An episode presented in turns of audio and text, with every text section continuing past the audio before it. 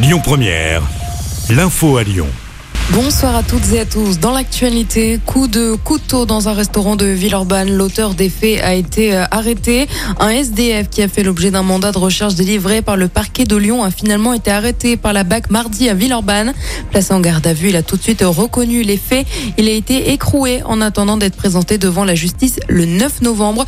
Pour rappel, au cours d'une violente bagarre, un employé avait euh, blessé son collègue à coups de couteau. Ce dernier avait été hospitalisé en urgence absolue, mais ses jours ne sont plus en danger. Après l'altercation, l'auteur des faits avait pris la fuite. Le verdict est tombé hier soir à Lyon dans l'affaire d'une vieille dame tabassée à mort. Le jeune mis en cause a été condamné à 20 ans de prison aux assises du Rhône. Il était jugé pour avoir tué une femme de 88 ans dans la cage d'escalier d'un immeuble de Saint-Fond. Les faits se sont déroulés en 2019. La victime avait perdu la vie après deux mois de coma. C'est un voisin qui l'avait retrouvée agonisante au sol, en partie dévêtue. L'actualité, c'est également 15% des stations essence à sec en France. Le bilan est dressé par le gouvernement. Olivier Véran, porte-parole du gouvernement, interrogé sur BFM est clair. Nous ne sommes pas en situation de pénurie, mais il y a des tensions et elles sont temporaire. Le ministre des Transports Clément Beaune a annoncé que les camions en citerne pourraient circuler exceptionnellement le dimanche, une mesure pour faire face à l'urgence. Dans le Rhône, la raffinerie de Fézin bloquée. Si jusqu'ici les stations euh, Total Énergie étaient euh, particulièrement concernées par le phénomène, il s'étend désormais au groupe Esso qui alimente également des supermarchés en cause des blocages dans les raffineries et notamment du côté de Fézin.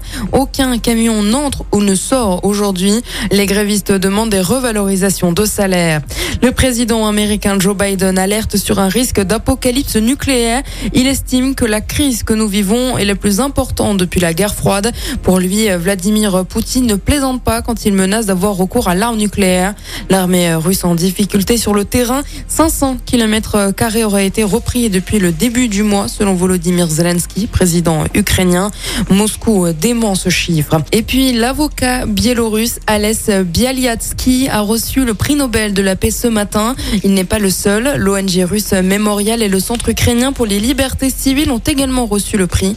Le comité Nobel norvégien a souhaité honorer trois champions remarquables des droits humains, de la démocratie et de la coexistence pacifique dans les trois pays voisins, la Biélorussie, la Russie et l'Ukraine, a expliqué la présidente.